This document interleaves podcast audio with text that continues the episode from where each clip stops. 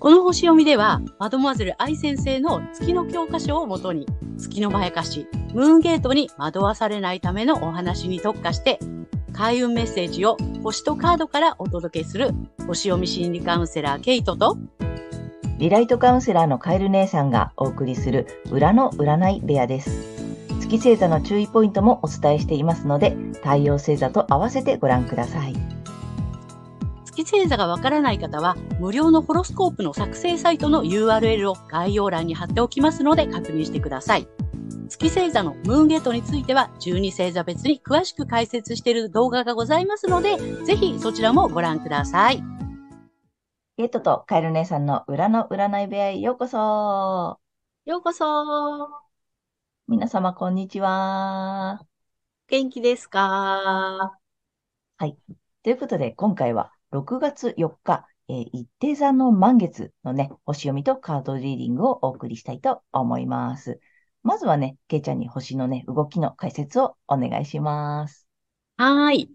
はい。今回の満月は、えー、伊手座の13度、サンハウスで起こる満月となります。はい。満月図をですね、まあ、社会の動きとして見る場合には、月は民衆、つまり私たち。えー、太陽は首相とかリーダーとかっていう意味があります。はい。で、えっ、ー、と、これで見ていくと、あの、私たちの意識っていうのは、このサンハウスの意味する、えー、輸送、交通、通信、メディア、教育などといったエリアで、普遍的な知識、あるいは法則などをキーワードとし、法則として、えー、共通のものを見出すことで、異質だったものが親しみあるものに変わるといったことに意識が向きそうなんですね。はい。で、対極の太陽は、え外国、宗教、法律、正義、高等教育、出版、投資などがキーワードとなるエリアにあって、分かってもらおうと意思疎通の方法をこう模索しているようなイメージなんですね。はい。で、今回の満月と緊張の角度をとっているのが、ロックハウスの土星、あ、ごめんなさい。えっ、ー、と、魚座の土星になります。で、これがね、困難試練が多いとされている赤い三角形 T スクエアの頂点となっています。えロックハウスは健康、衛生、食料、兵役、軍隊、労働者などが、まあ、キーワードになっていて、ここの、えー、度数がですね、先導とか煽るとか、まあ、テンションとかっていうのがね、あの、キーワードになっている度数になります。で、えー、印象的なのが、ディセンダント DC ですね。右側のね、えー、ここにほぼ重なっている、え、理想、夢、流行、薬、まあ、ドラッグ、あとは映像などがキーワードになっている、あの、海洋性なんですね。で、ビジネスや、まあ、関係とか条約、まあ、紛争を含む、えー、外交などのエリアで、えー、自分の意思を持てばそれを形にできる。えー、受動的になれば飲み込まれてしまうっていうね、あの、そういう意味合いのところにありますので、まあ、形にできるか飲み込まれてしまうか、どっちに行くのか正念場っていうところかなと思うんですけども、これがですね、あの、えー、頂点の三角形の頂点になっているので、まあ、なんだかんだごたごたするけど大丈夫かなというような印象です。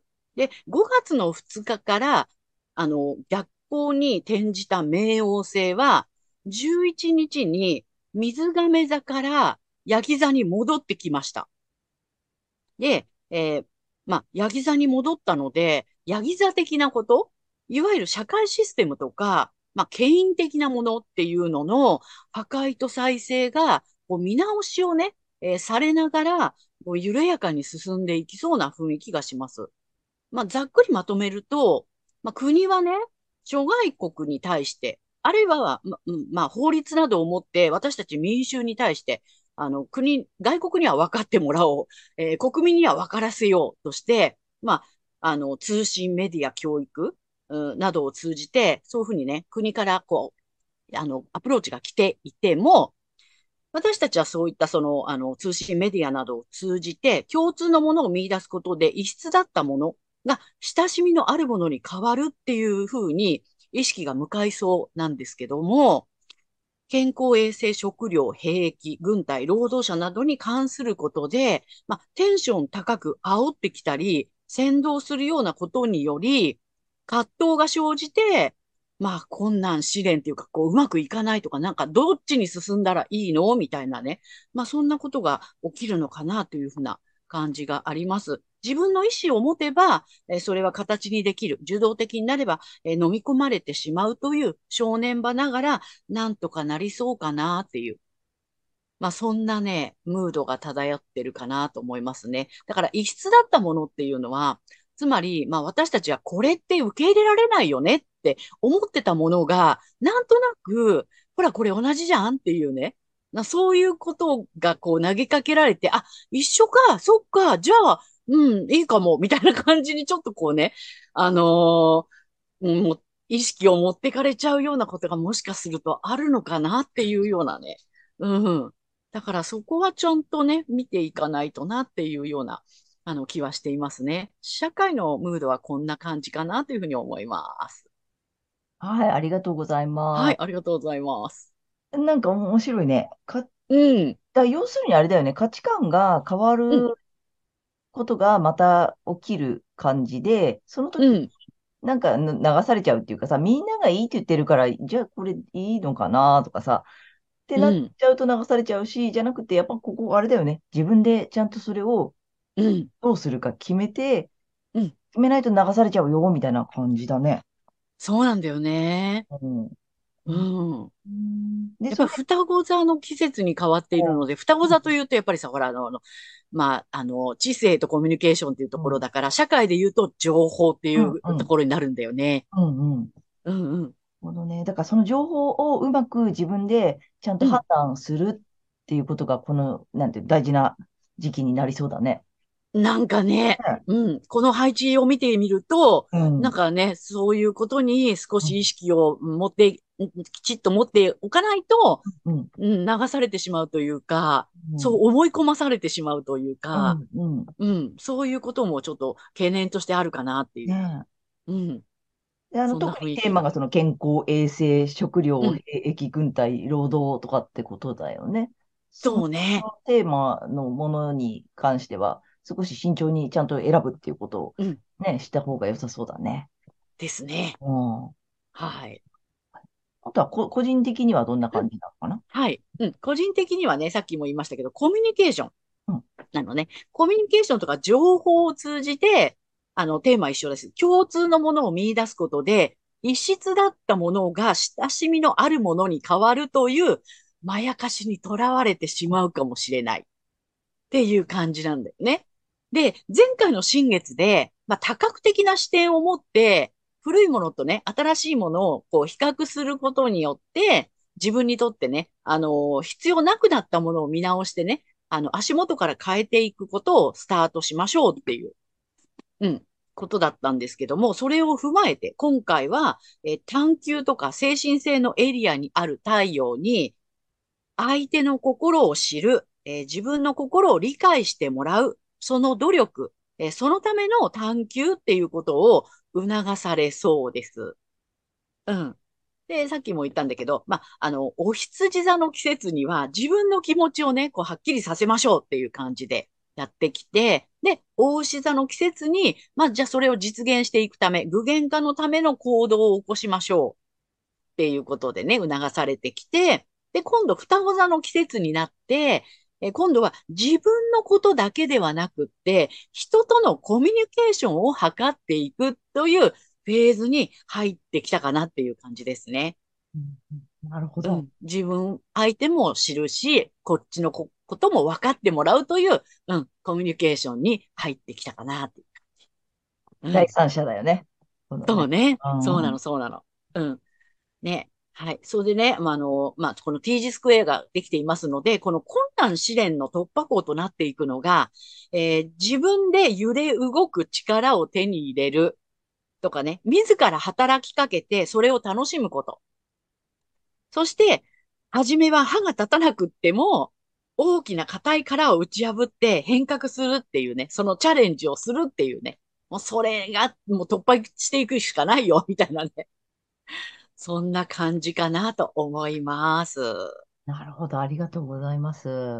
はい。でね、前にもお話ししたけどさ、こうね、1年の十二星座ってさ、その、うん、年齢にも、ね、人の年齢期にも例えられてるんだよね。あ、そお羊座が赤ちゃんだったら、こう、だんだん成長していくか、なんていうの順番にう。うん、なってるんだよね。だから、えっと、赤ちゃんから生まれてきて、まず意思をうん、持って、えっと、おうん、羊座になって、うん、えっと、肉体を持って、うん、で、今双子座に入ったから、そろそろ、こう、他人うん。と関わってコミュニケーションも取っていくよ、みたいな段階に入ってるってことだよね。そうです、そうです。ね。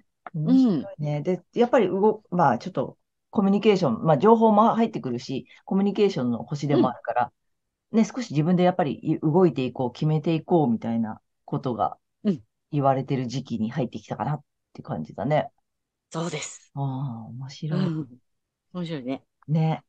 はい。だから、さっきも言ったけどさ、その、自分として、なんていうの、意思、形が生まれてきてさ、自分になって、そこから今度他者が現れてきて、うん。人と関わるフェーズに入ってきてるよっていうことなんだよね。そうなの。ね、面白い。うん。はい。社会的にそういう動きがありそうなので、その辺をちょっとね、意識してみるうん。と、またね。違った角度から見れるってね。で、あと自分で決めるっていうことをね、ぜひやっていただきたいと思います。はい。はい。はい。では、今回の満月がお牛座さんにとってどんな満月になるのかということでお伝えしていきたいと思います。はい。お牛座さんが相手の心を知る、えー自分の心を理解してもらう、その努力、そのための探求などを促されるエリアは、才能、物質、五感、価値観、収入などの、えー所有の領域になります。えーご自身の能力を使って、意思や感情をどうやったら伝えていけるのかっていうのを、えー試していく時期になります。はい。恐れずにいろいろやっていただきたいと思います。そして、えー困難試練の突破口となるのが、えー自己表現や創造性のエリアで、自ら働きかけてそれを楽しむこと。えーそうですね。あの、ここではですね、まあ恋愛っていう意味もあったりしますから、その後、なんだろうな、自分の感情がね、こう揺れるっていうようなところ、それすらも楽しんで自己表現していくっていうね、そういう感じになるかなと思います。そしてもう一つ、対人関係においては、感情の荒波に振り回されずに、えー信念を明確にして決意すること。これが、あの、突破口になります。はい。だからね、まあ、いろんな感情出てくると思うんだけど、それに飲まれずにそこを楽し、楽しんじゃうみたいなね。うん、その意識でいるといいかなと思います。さて、この、えー時期のラッキーアクションになります。発展のキーワードは、解放、自立、新たな可能性、再出発などです。えー容姿、個性、自分らしさなど自分自身の領域において、過去のしがらみを捨てて、新しく出発するっていう意識を持つことです。はい。例えばね、自分の容姿、ここが気に入らないんだとかっていうね、あの、そういうところにとらわれずにね、新たな意識を持って再出発するみたいな感じですね。リセットして進むっていう意識を持つといいと思います。そして、金運アップの鍵になります。経験と直感をバランスよく使ってコミュニケーションを楽しむことです。えー例えば、五感に優れた大牛座さんは、過去の美味しかった、美味しかった経験から直感的にひらめいて、こうしたらもっと美味しくなるかも、みたいなね。そんな感じですね。あとは、今度こういうお店に行きたい、みたいなね。そんな感じでやっていくと、これ金運上がってくると思います。はい。はい。ここまでが太陽お牛座さんへのメッセージとなります。はい。ここからは月がお牛座さんへの注意ポイントです。この時期、血縁関係やセクシャリティを含む深いつながりの領域で、えー、今日、あの、共通のものを見出すことで、異質だったものが親しみあるものに変わりそうですが、月のまやかしなどで、なので、騙されないようにしてください。例えば、性に対する意識、セクシャリティに対する意識などで、自分とは異質なものの中に、変にね、共通点見出さないでくださいね。はい。そうではなくって、太陽星座のエリアで相手を知り、自分を理解してもらうという探求をしましょう。はい。そして、月から抜けるためには、反対星座のサソリ座さんの回を参考にされてみてください。えー反対星座を活用すると、えーリセットされますので、月と太陽が同じという方には特におすすめです。はい。星読みは以上となります。はい、ありがとうございます。ありがとうございます。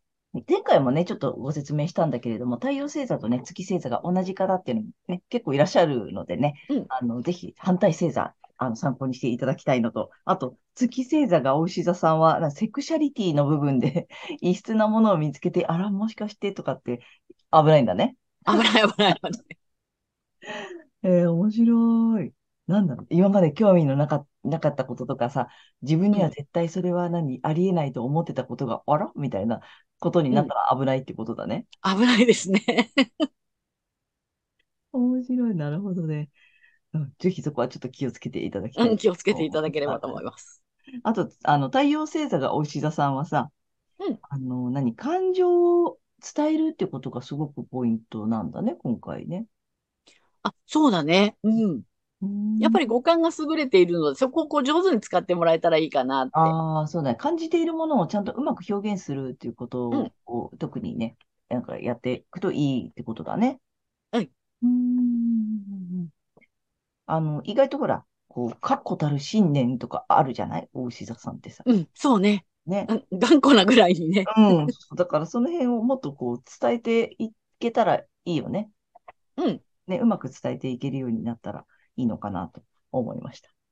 ね。ぜひぜひ、あの、参考にしてみてください。はいということで、ここからは、えーカエル姉さんのカードリーディングならぬカードカウンセリングに行きたいと思うんですが、えー前回ね、ちょっとリアルで1枚引いてみたんだよね。で、それが面白かったので、ちょっと今回ね、3種類全部リアルで引きます。はい。で、まず1種類目、あ、見えないか。はい。1, 種類目いきますよ。コンコンコンね。はい。はい。お牛座さん、お牛座さんに1枚ください。お牛座さん。あ、来た来た。はいよ。これね。はいはい。まずちょっと1枚決まりました。で、2枚目、2枚目とか2種類目。はい。お牛座さんに1枚ください。お牛座さんに1枚。はいお、来た来た。はい、これ。はい。画面が揺れた。画面が大丈夫。お、2枚目今ね、決めました。はい、3枚目いきます。はい、こう牛座さんに1枚ください。お、来たよ。はい。おいちゃんとしておりますよ。はい、で、まだ見てません。で、3種類ちょっと開けてみるね。いっぺんにね。いくよ。どんな感じ？あ、反対ます。どんな感じかな？あ、色合いは綺麗よ、またね。おで、ちょっと1枚ずつね、よ読んで、文章をつなげていきたいと思います。まず1枚目。ルビーだって。うわわあ、素敵。ね。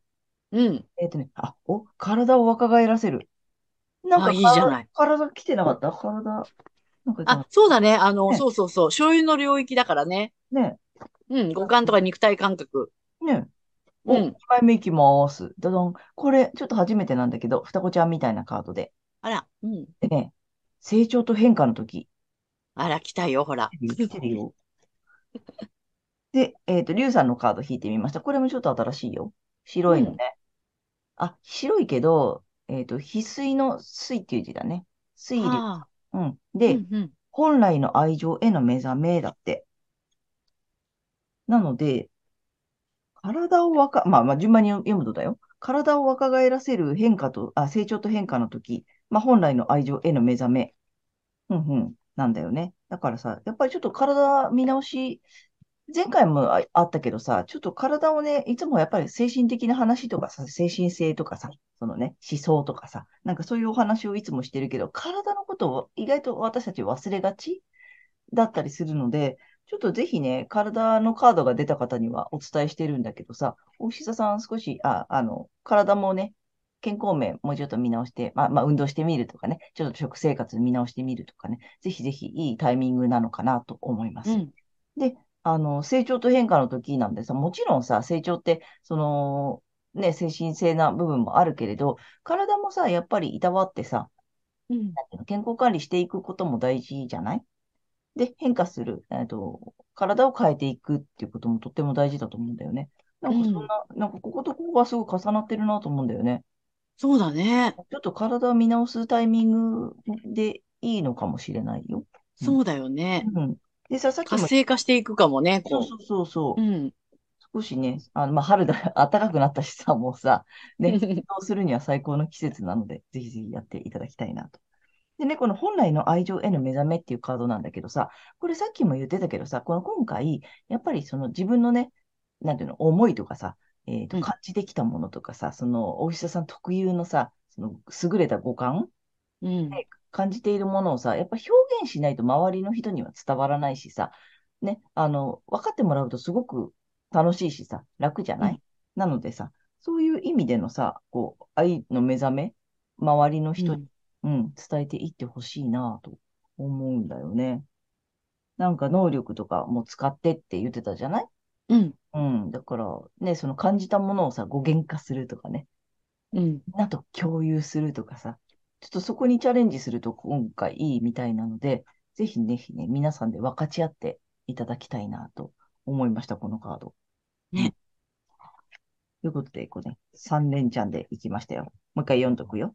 体を若返らせる、えー、成長と変化の時、うん、そして本来の愛情への目覚めが来ておりますので、ぜひね、えー、なんか直感で受け取っていただけたらなと思います。